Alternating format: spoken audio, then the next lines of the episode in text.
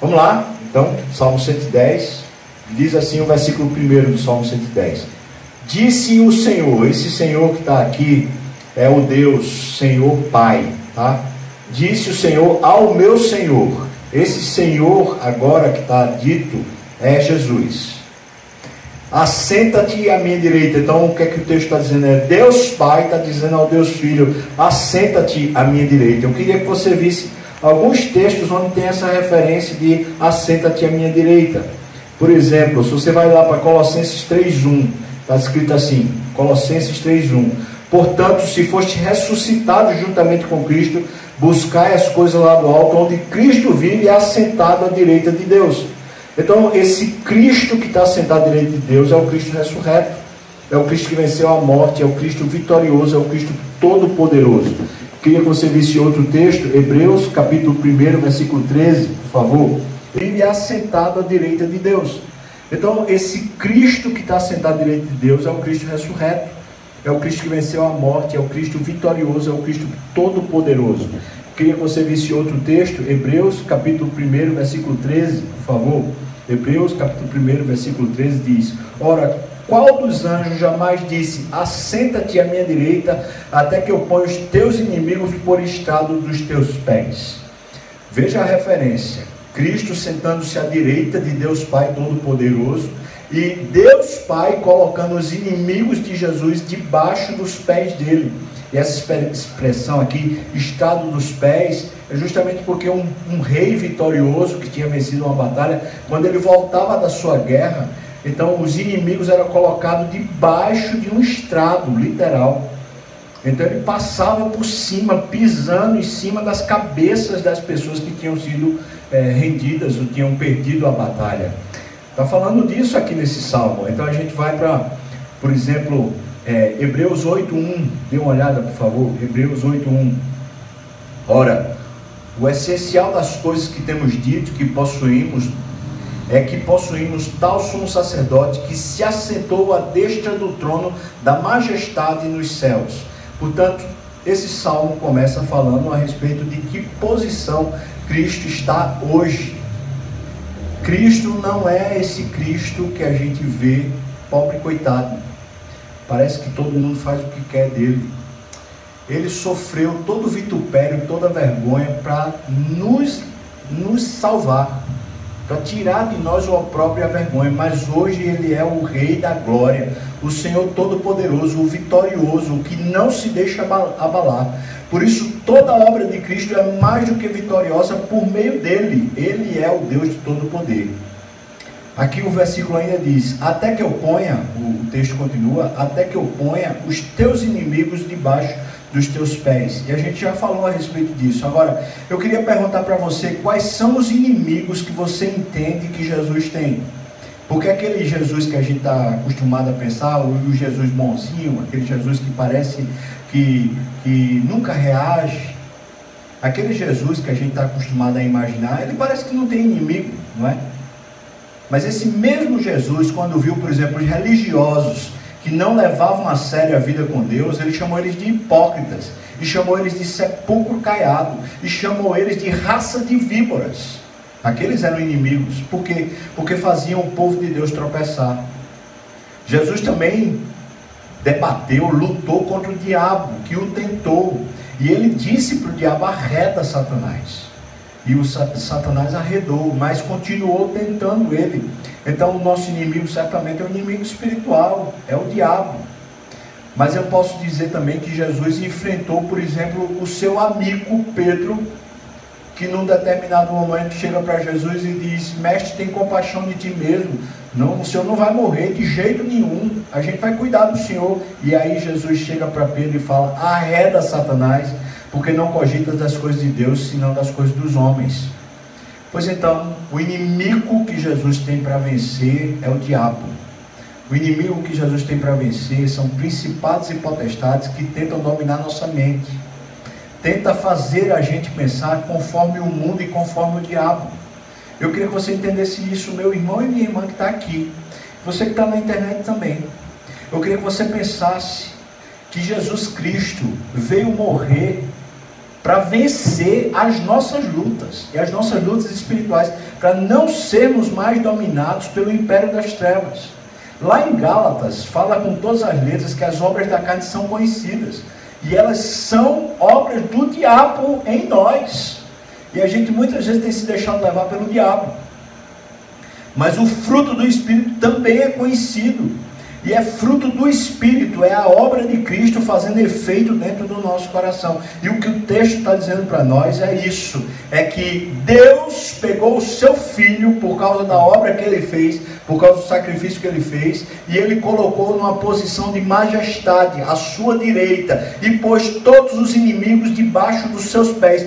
Portanto, irmãos, a gente pode viver de maneira intrépida isso quer dizer que nada absolutamente deve pôr medo ou terror no nosso coração. Eu pergunto para você: você ainda está com medo do Covid? Você ainda está com medo? Está com medo da morte? Né? Se, se a gente tem a possibilidade de voltar a cultuar, congregar, por que, que a gente não volta a congregar? Medo de quê? Se os inimigos foram postos debaixo dos pés de Jesus. Ora, se eu estou em Cristo, eu sou mais que vitorioso por meio de Cristo Jesus. Amém, irmãos? Ou não? Sim ou não? Mas você é mais que vitorioso? Ou a sua mente tem sido seduzida e tem sido manipulada pelo diabo? O que é que tem enchido sua mente? As notícias da mídia ou é a palavra de Deus? O que é que tem enchido a sua mente? Os sites, as notícias, será o YouTube, o Netflix ou o que tem enchido seu coração a palavra de Deus, o Espírito Santo enchendo você de fogo e de temor ao Senhor. O salmo começa dizendo que Deus pôs todos os inimigos debaixo dos pés de Jesus. O versículo 2 diz: O Senhor, veja o Senhor aqui de novo, é o Deus Pai. O Senhor enviará de Sião, Sião é Jerusalém, Sião é o lugar do sacrifício de Jesus. Então ele fala: O Senhor enviará de Sião o cetro do seu poder. O cetro é o lugar do domínio. O cetro era, era, era o que ficava na mão do rei quando ele batia no chão, dizendo que estava decretado, portanto, estava estabelecido a norma que seria vigente. Está falando que lá em Jerusalém, Deus determinou, através do seu filho, o que regeria a terra. Então, quando Cristo foi até a cruz e morreu, ele morreu, morreu de fato como uma vítima.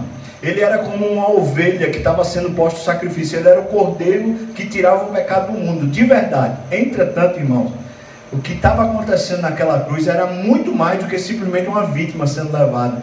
Deus estava retomando toda a autoridade e todo o poder que eu e você, como seres humanos, tínhamos dado ao diabo.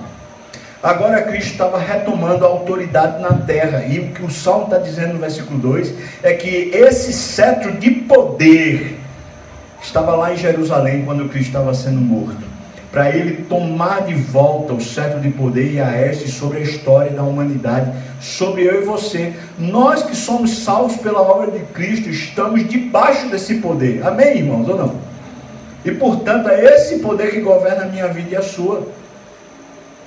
Não é a nossa capacidade, é o poder de Deus. E a gente precisa desse poder. Dizendo, domina entre os teus inimigos. Portanto, o cetro de poder que estava em Jesus lá é um cetro para dominar entre os inimigos. Então Deus não está tirando a gente do mundo. A gente não é para ser um grupo, um grupo segregado. Mas é para a gente viver no poder do Espírito no mundo e através do poder do Espírito revelar a obra que foi feita lá em Sião, que foi feita lá em Jerusalém, aquela obra que foi feita por Cristo Jesus para nos salvar. Então diz aqui o versículo 3: Apresentar-se-á, esse versículo 3 já está falando sobre o povo, sobre eu e você, como fruto do sacrifício. Apresentar-se-á voluntariamente o teu povo no dia do teu poder. Qual é o dia do poder do Senhor para nós? O dia do poder é o dia que fomos salvos.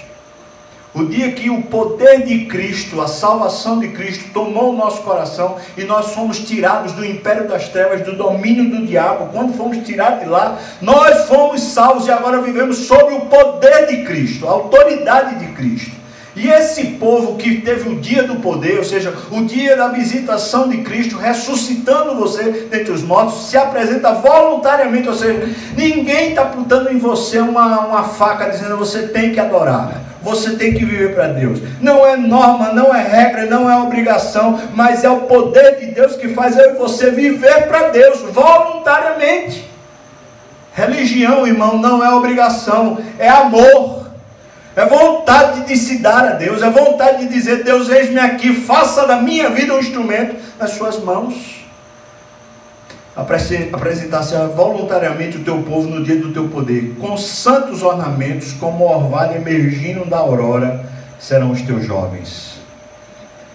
Deixa eu perguntar para vocês aqui de Serra Branca. Aqui, qual é a época do ano que tem orvalho? O ano todo não tem, não, né? Tem o ano todo? Qual é a época do ano que tem orvalho? Quando se amanhece ali, está bem cedinho, ainda o sol nem nasceu e está tudo, a, a, a, as folhas estão todas marejadas, cheias de, de gotículas de água. Quando é que acontece isso? Quando é que tem sereno. Quando o quê? Quando tem sereno. Quais são a época do ano que tem sereno? Tem alguma época? No inverno. Agora está tendo não. Orvalho? Não, né? Mas você sabe o que é isso, sabe? Todo mundo já entendeu o que é. Aquelas gotículas que estão lá na, na plantinha, que está no chão, quando, quando o sol está nascendo, quando o sol nasce, ela começa a brilhar. E aqui eu vou falar uma experiência que, que eu vivi voltando de Serra Branca, voltando muito de madrugadazinha. A gente saiu cedinho demais aqui, como a gente vai sair essa noite também. E o sol foi raiando enquanto a gente estava na pista. E teve uma hora que estava tão lindo, tão lindo, sabe por quê? Porque no, no, na beira, né? Na beira do caminho, o que tinha era esse orvalho. E a luz que estava começando a aparecer do sol, brilhando no, no asfalto, estava branquinho, que parecia neve. E estava lindíssima a paisagem. Veja o que ele, o que ele coloca aqui. O povo de Deus, que foi salvo pelo poder de Cristo, se apresenta ao Senhor voluntariamente, né, com ornamentos santos. Com ornamentos santos, como ele compara, como o orvalho emergindo da aurora, como esse brilho que emerge quando o sol começa a brilhar. Em outras palavras, seria mais ou menos assim: quando Cristo começa a brilhar, a gente começa a mostrá-lo para o mundo com a sua beleza. Quando Cristo começa a brilhar no nosso coração, a gente começa a mostrar ao mundo a beleza de Cristo. Agora eu pergunto para você que está me assistindo: Cristo tem brilhado no seu coração? Tem brilhado no seu coração? A beleza de Cristo, o fulgor de Cristo, tem brilhado no seu coração? Versículo 4, ele começa a falar sobre a autoridade desse Jesus. Ele diz: O Senhor jurou e não, não se arrependerá Deus, o Senhor, jurou e não se arrependerá. Falando de Cristo, tu és sacerdote para sempre, segundo a ordem de Melquisedeque. Melquisedeque era sacerdote de Salém e Abraão deu o seu dízimo a esse sacerdote de Salém. Esse sacerdote de Salém é o próprio Deus. E está dizendo que Jesus é o sacerdote da linhagem divina. Porque o rei de Salém, para a gente que muitas vezes não está entendendo, a palavra Salém em hebraico é para nós shalom, é shalem. E essa palavra é que dá origem à palavra Jerusalém. Jerusalém é Jerusalém. Jerus quer dizer terra de Shalem, paz, a terra da paz, ou a cidade da paz. E esse sacerdote de Salém quer dizer o Deus, o Senhor da paz, o Senhor que traz paz. Veja, Jesus é sacerdote de Deus. Você sabe o que, é que um sacerdote faz? O sacerdote é a ligação entre a terra e o céu. Ele pega os pedidos da terra e leva para o céu, e ele pega a voz do céu e traz para a terra. Ele é uma ponte, ele é um canal entre Deus e a terra. Ele pega as questões da vida, as questões que estão fazendo a gente viver sacrificialmente, a gente está sofrendo. Ele pega esse negócio e coloca diante de Deus em oração. Mas ele pega a palavra de Deus que vem do céu e traz para a terra com força e com poder. Ele está falando que Jesus é esse sacerdote que trouxe a palavra de Deus viva para a terra, mas que faz intercessão por todos nós diante do Pai. Louvado seja Deus para sempre, segundo a ordem de Melquisedeque. Depois, versículo 5 diz: O Senhor à tua direita, no dia da sua ira, esmagará os reis. Isso aqui é uma profecia que se concretiza lá em Apocalipse capítulo 19 quando fala que a grande Babilônia caiu, os reis que estavam ao redor da grande Babilônia, a grande prostituta das nações, pelo menos sete reinos, na verdade oito que ele fala lá, que estavam ao redor da grande Babilônia, foram todos julgados pelo cetro do poder de Jesus. Ou seja, todas as pessoas que têm domínio sobre a terra, sobre o poder do inimigo, estão reduzidos a nada pelo poder de Cristo. Então quer dizer o seguinte, irmãos. Eu e você que temos Cristo somos mais poderosos do que o homem mais rico dessa terra se ele não temer Jesus. Amém? Você entendeu? Eu e você somos mais poderosos que eles. E o texto continua, diz, versículo 6: Ele julga entre as nações, enche-as de cadáveres, esmagará cabeças por toda a terra. O Senhor está trazendo juízo através de Cristo. E aqueles que não, não se convertem nem se entregam a Cristo serão mortos eternamente. Os que não se rendem a Jesus vão para o inferno. E essa é uma palavra muito dura e difícil, né? Porque na, na, na, nossa percepção, o Jesus bonzinho não vai condenar ninguém ao inferno. Mas a obra dele é para salvação. E é claro que aqueles não, que não se entregam nem aceitam a obra dele vão para o inferno. Deixa eu perguntar a você que está aqui hoje. Você vai para o céu ou vai para o inferno? Céu. Versículo 7, concluindo, diz: De caminho, bebe na torrente e passa de, de cabeça erguida. Essa é uma expressão de alguém que está vindo da batalha. Ele está voltando da batalha e ele está voltando de cabeça erguida, quer dizer que ele volta vitorioso. De caminho ele bebe da torrente, ou seja, o cansaço é refeito no meio da torrente. Você lembra o que Jesus disse? Aquele que crê em mim, do seu interior, o que? Fluirão o que? Fluirão rios, torrentes de águas vivas. Você lembra da profecia que está lá em Isaías? Disse que Deus, através do seu poder, transformará desertos em mananciais de águas vivas. Veja, irmãos, o que está acontecendo é que na vitória de Cristo, quando ele volta para a terra, ele volta refeito não pensa que ele vai voltar. Isso que o texto está dizendo. Não pensa que ele vai voltar como sendo um, um coitadinho, não. Ele vem com todo o poder. Ele vem com toda a autoridade. E ele está voltando. Para concluir meu, minha meditação aqui, meu sermão, eu queria que você pensasse o seguinte. Jesus disse assim: quando vocês ouvirem falar de paz, vocês fiquem atentos, porque o fim está próximo. Eu só queria dizer para você que essa última semana que a gente viveu aqui na terra, nesse último tempo, Jerusalém ou Israel fez um acordo de paz com o mundo árabe. Esse acordo de paz era pretendido pelos últimos, pelo menos os últimos quatro presidentes dos Estados Unidos e nenhum deles conseguiu. E agora foi acordado. É um acordo de paz. Será que a gente está vivendo os últimos dias? Eu não sei dizer. Mas eu estou vivendo como se não houvesse amanhã para ser vivido. Hoje é o dia da visitação, hoje é o dia de me entregar ao Senhor. Hoje é o dia de dizer, Senhor, me use. Você também pode dizer isso. Você diz isso? Amém? Você diz isso para o Senhor, Senhor, me use. Senhor, me entrega. Eu quero perguntar aqui a, é, a vocês. Tem alguém que quer dizer, Senhor Deus, usa a minha vida? Usa a minha vida, eu quero me entregar ao Senhor, eu quero que o Senhor me use para a sua glória. Faça de mim um instrumento aqui na terra, aqui em Serra Branca. Você que está me ouvindo, aonde você estiver, você quer. Eu queria desafiar, se você está dizendo para Deus, Senhor, eis-me aqui, eu quero. Eu quero ser esse instrumento, voluntariamente me apresentar como ornamento, como um orvalho que, que brilha com a aurora Sai do seu lugar, venha para aqui. Eu queria orar por você e queria dizer para Deus, Senhor, eis-me aqui. Se você quer, sai do seu lugar. Eu não vou repetir mais não, irmão. Essa é a única vez. Você quer, sai do seu lugar que eu queria orar por você. Amém. Você que sabe, fica à vontade. Amém. Amém. Vamos orar? Eis-me aqui, Senhor. Faz a, faz a tua obra Amém. Amém. Amém. Obrigado.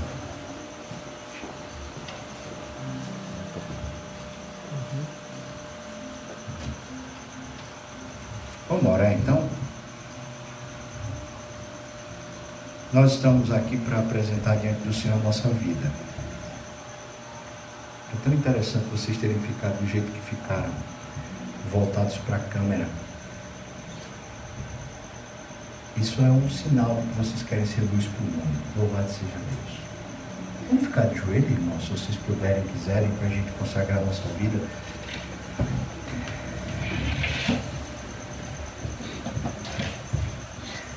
Ó Senhor, nós estamos aqui como pó, como gente pequena, frágil, como gente que não tem força nem poder nenhum.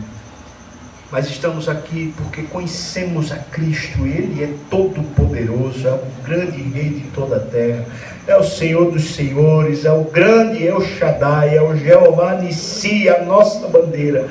Tu és o grande vencedor, Jesus. Tu venceste a morte, o inferno, tu venceste todos os inimigos. Glória seja dada ao teu nome. Tu tens toda a autoridade e poder. E nós te conhecemos no dia da tua visitação, no dia do teu poder. Então precisamos disso, Senhor Deus. Nós precisamos ser revestidos desse poder e autoridade, Senhor. Nós precisamos ser como esse orvalho que brilha quando a luz do teu filho começa a raiar na, na, na, sociedade, na vida, no mundo. Faz de nós instrumentos que brilham, que são ornamentos do Senhor, que trazem a beleza de Cristo para a terra, Senhor Deus. Seja aqui em Serra Branca, seja em Recife, seja em qualquer lugar do mundo. Faz de nós instrumentos que brilham, que manifestam a beleza de Cristo na história, na vida, no mundo, Pai. Por isso eu clamo ao Senhor que revista com poder e autoridade meus irmãos que estão aqui diante do Senhor, de joelhos, dizendo: Eu preciso dessa unção, eu preciso ser instrumento, eu preciso ser ferramenta nas tuas mãos. Então faz de mim, Senhor, instrumento nas tuas mãos e reveste com esse poder e autoridade, para a glória do teu filho, Senhor para a glória do teu nome, Senhor Deus, para que o Senhor seja conhecido na terra como o grande rei que é. Nós oramos no nome santo do teu filho. Amém. Amém. Amém.